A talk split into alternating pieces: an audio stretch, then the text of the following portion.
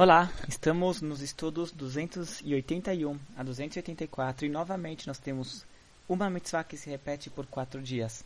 E aqui a mitzvah também é uma mitzvah que também já estudamos anteriormente e é uma mitzvah que já repetimos ela anteriormente. É a mitzvah da lei de compra e venda. E a razão pela qual nós estamos repetindo é porque no estudo paralelo ao nosso, no, no estudo das alachot, das leis de cada mitzvah, estamos, estamos estudando o assunto de shluchin e shutfin.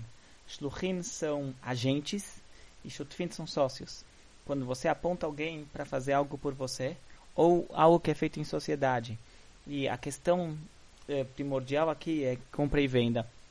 Porque tanto no caso de um agente, quando você aponta algum agente para ele comprar e vender, então tem várias leis sobre isso.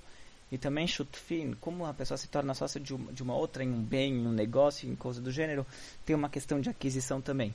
Então, por isso, essas alachot, que não tem uma mitzvah específica na Torá sobre elas, essas leis, que elas não têm uma mitzvah, na contagem de 113 mitzvot, elas não têm uma, uma mitzvah específica sobre elas, mas elas é são assuntos importantes e que tem várias tem vários detalhes, várias leis. Então, o Rambam ele, ele separou das leis de compra e venda o assunto de shluchim, de agentes e de sócios.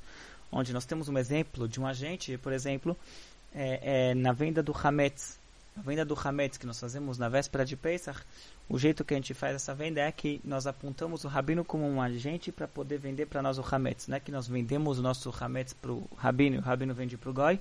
Nós, o Hametz é nosso até e nós damos permissão para o rabino vender. O rabino ele atua como nosso agente na venda. Então isso aqui é uma ele tem uma procuração, a gente tem uma procuração para ele poder vender. Então aqui nós temos o caso de Shluchim, e o caso de Shluchim, desse agentes, ele se espalha para muitas, muitas coisas. É, por exemplo, até um casamento pode ser feito através de um agente.